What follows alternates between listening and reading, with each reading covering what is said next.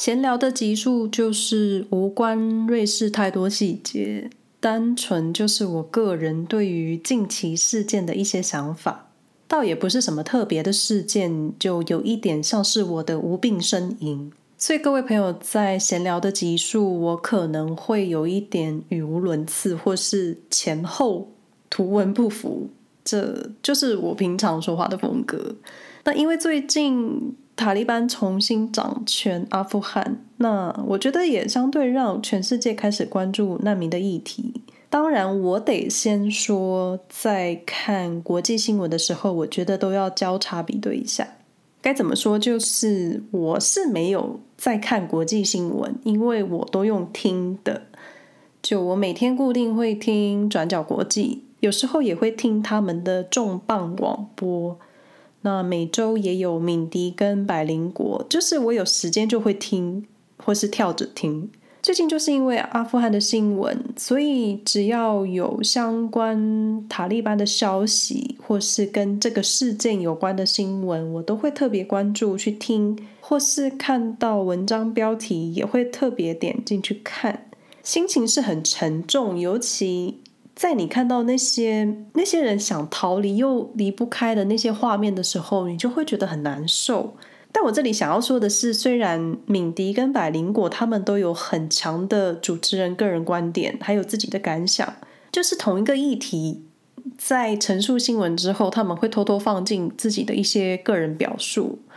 那我记得是讨论美军撤军的方式，或是美军撤军的步骤。转角国际跟百灵果的解释有点不一样，虽然结果就是现在我们看到的这个画面，阿富汗回到二十年前，或是退回更久以前。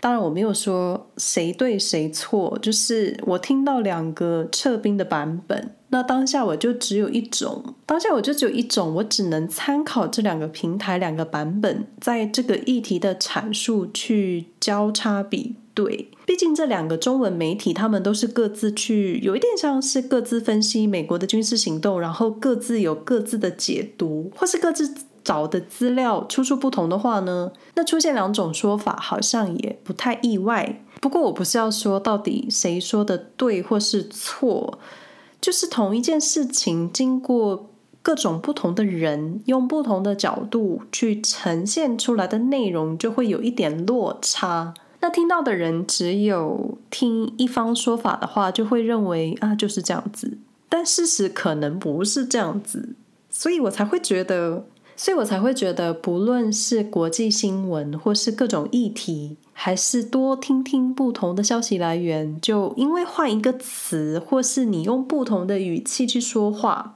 因为我用听的嘛，我觉得。阅听者的感受就会很不一样，然后你就会有自己的想法跟见解。好像有一点解释太多，就是同一件事情，不要单方面的接收资讯，你要多看几个不同的平台，然后自己再想一下，消化一下，不要照单全收，就是这个意思。那我今天想说说的难民，其实这个话题我想说很久了。感觉就是一个很深奥、很难，然后又很苦的议题，所以想说放在闲聊，我就我就自己说说自己对难民的想法，是要说我曾经我曾经听过一个，我曾经听过一个住在瑞士的台湾人，对，是台湾人，毕竟我不会跟其他欧盟移民的人聊到难民。而且用英文聊这个也太难了吧！而且有时候你用英文说形容词的时候，我真的很怕会用错。那我现在要说的事情就是，以下都是属实，因为是对方说给我听的，我就是听的那个本人。但是我得先说，这位台湾同胞无法代表住在瑞士的台湾人，因为其实住在瑞士的台湾人算是还蛮多的。他代表他。那我觉得在瑞士的台湾人也是有一些价值观正确的人，虽然我认识的人很少，但肯定有很多人都是很善良的。我也希望如此。那虽然他说的那句话只是聊天中轻描淡写的带过，可是我真的印象很深，是傻眼的印象很深。就这位住在瑞士的台湾人。他在话题中带入了他嫌弃，我听起来是嫌弃，他嫌弃住在他们家附近一带的一些难民。当时我们的话题是瑞士的升学率，就这有点题外话了，就是。其实有时候我都觉得，孩子都离开亚洲升学压力的环境，可以好好成长为人了。可是父母为什么还是会担心升学率？我就完全不懂。可能我不是为人母，或是我小时候就是在补习班补习班度过下课时光，所以我可能也无法了解那些想让孩子成为精英的父母。可能就是我真的不是一个母亲吧，所以。也许妈妈们就会觉得我没有立场说什么，可是你嫌弃附近难民太多，或是移民很多，环境很复杂的时候，我就会想说：为什么你本人不是也是移民吗？你有可能入籍瑞士就瞬间变成瑞士人吗？不可能吧！所以这位台湾人的说法一直一直埋在我的脑海里，所以。我经常在看到难民议题或是听到难民的时候，我都会想到这句话。那所谓难民的定义，就是因为被迫害或是战争暴力而被迫离开自己国家的人。那他们有正当的理由，因为恐惧啊，像是种族、宗教、国籍还有政治见解而遭到迫害。在很多情况下，他们都是不能。或是不愿意回到自己的国家，所以这些都是让难民逃离家园的一些原因。我的立场就是，如果今天每一个人都可以在自己的国家安居乐业，那为什么他要离开？我可以在自己的国家好好的生活，好好的找到一份工作，为什么我要离开家？虽然说也许会紧张，社区内有难民入住会影响治安或什么，有人说甚至会拉低房价，这些我都明白。我就只是觉得很心疼，好像也无能为力。你你们也可以说，现在我住在瑞士这么爽，那要不要做点什么？但确实我也不知道我能做什么，或是我出一张嘴可以影响什么吗？虽然我也不认为我的价值观是正确，也不是说要洗脑大家，因为我个人虽然在瑞士才两年，但是瑞士安逸的日子，干净、整洁、准时，好像就是与世隔绝。我真的觉得有一点与世隔绝，因为有时候都会觉得自己在这里变得很窄，关心的事情都是那些鸡毛蒜皮。虽然我也不是要成就什么大事，短期之内也离不开瑞士。不过我都说我住五年就要搬回台湾。可是这样子，我觉得这样子安逸的日子久了，我的眼界好像也变窄了。那同一块土地上发生这么大的事情，还真的是同一块，因为欧亚就是一整块在一起的。那叙利亚或是阿富汗难民，他们要走路也是可以走来瑞士的。就是你只要可以活下来，或是顺利的闯关边境，其实他们是可以走来瑞士的。那我明白这个话题距离台湾有一点遥远，那难民也不会选择，或是政府也不会开放难民名额入台，就好像一切都很遥远。但这些都是在这个世界上每一分每一秒在发生，而且是在我录音的当下还在发生。就当我们还在想我啦，我我讲我好了，我还在抱怨瑞士珍奶怎么可以摇成这么多奇怪的颜色的时候，同一个时间，阿富汗的父母把自己的小孩抛给美国士兵，要他们去照顾自己的孩子，这种心痛的事情。是真的发生在世界上，就很多时候我都觉得，现在可以好好的在瑞士生活，过得很罪恶。那我先生就是告诉我说，那我们好好珍惜我们现在拥有的就好了。那是说瑞士有没有难民呢？瑞士是收难民的，在过去欧洲难民潮的时候，虽然瑞士非欧盟国家。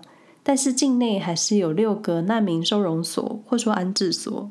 不过说来奇妙，你不会知道他们是谁，就如同在我们的生活中一样，其实走在路上你可能也看不出来，不然就是我的领悟力太低，我其实也分不出来。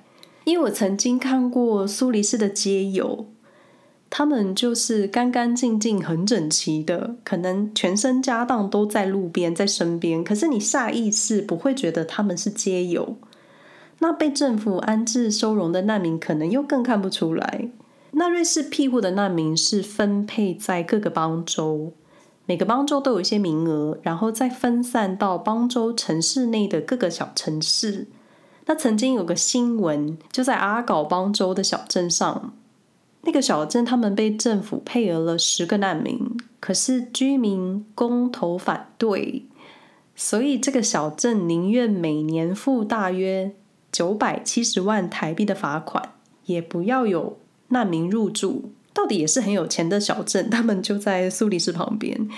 你也不能说他们自私，因为瑞士就是这样子，民意最大。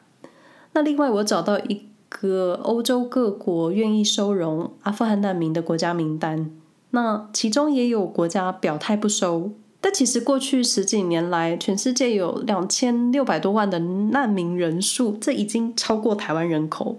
很多已经伸出援手的国家，可能。可能已经忙不过来了，同时还有国内的民意啊，或是各种问题的产生。我觉得欧洲政府也很难做人啊。这个报道中有提到，瑞士表示不会收容直接从阿富汗逃出的大群难民。那不是直接，间接的就可以吗？那我不是挑语病，就是搞不好真的收间接、间接逃离的难民。但是我得要帮瑞士说说话，因为瑞士土地面积相较其他欧洲国家真的太小了，而且能住人的地方又因为山跟水的，能住的范围又更小，所以过去瑞士接收的难民数字跟总人口平均下来，其实接收难民的数字是蛮高的，相较其他国家比起来，所以我们需要帮瑞士说一个公道话。而且，而且来了，瑞士物价很高。工作很难找，非欧盟国家的高阶人才，他们都要过关斩将才能拿到工作机会。那难民可以糊口的低阶工作，就我很抱歉，我得说，真的是低阶的工作，因为确实中高阶的工作是很难找的，除非你是知识分子或是有专业技能的人。那低阶的工作也有其他会说基本德语的移民抢。抢着做，可能难民在找到工作之前，可能都会先饿死。而且在瑞士提出庇护成为难民的门槛很高，申请时间很长。那我有找到一个影片，是说明在瑞士申请难民的流程办法，我会放在简介中，有兴趣的朋友可以看。这说真的，相较旁边的国家，在瑞士生活真的比较辛苦。所以我觉得应该也是这样子，许多许多难民会选择到德国或是意大利，因为因为瑞士真的要我一个人，我自己一个人也是住不起。我也想特别说一下，为什么我们家会特别在意难民的议题，或是我提到难民的时候会比较激动一点。因为说真的，在几年前，难民这两个字对我来说是很遥远的名词。是有一年来瑞士的时候，我跟先生一起看新闻，当然是英文新闻啦，因为德语我自然就是看影片而已。我记得当时的画面是海上一艘塞满逃难的叙利亚难民的充气船，当时的画面我真的是很震撼。那几天之后又是另外一个新闻，就是载满难民的船翻了，或是沉船了。这种你内心会有到底为什么会这样子的心痛？那是我第一次觉得难民这个名词离我很近，而且他们是动名词，是活生生跟我们一样的人。另一个我们家特别在意难民的原因，是因为我觉得我先生算是一个被迫离开自己国家的人。那有听前面 podcast 的朋友就会知道，我先生是伊朗籍。他虽然是在德国出生，那他在九岁的时候回到伊朗，在伊朗伊斯兰革命的时候被妈妈送出伊朗，到德国生活。当时也有不少伊朗人离开了伊朗，所以先生的亲戚好友算是散落在世界各地。而后伊朗完全宗教治国之后，想离想离开伊朗的伊朗人就变得更困难。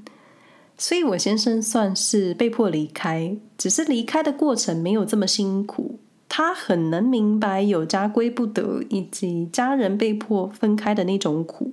但他是幸运的，他能好好接受教育。虽然他的童年真的过得蛮惨的，可是比起其他人，他算是比较幸运的。他成长为一个大人之后，他说的一口流利的德语，但是在德国没有人认为他是德国人。那长大以后回伊朗探亲，也被说是外国人。那当然，在瑞士他就是完全的外国人，没有任何归属感。所以我想他的内心。比起我这个才来瑞士两年就哀哀叫的人，应该更多感触，更敏感细腻吧。虽然国际定义的难民有它明确的定义范围，但就我先生说，虽然难民可能会引发一些社会问题，但你为什么一开始就要先给别人一个负评？一个人为了更好的生活离开家，何尝也不算是难民的一种呢？难道可以安居乐业的人就比较高级吗？我想，我们都可以好好思考一下。闲聊通常都带有我大量的个人情绪，还有个人的意见，所以，所以各位如果在我陈述的内容或是我所阐述的想法有一些指教的话呢，欢迎到 IG 私讯给我。我觉得可以相互沟通讨论是一件很棒的事情。感谢你们的收听，闲聊就是我想到什么就说什么，希望你们都平安。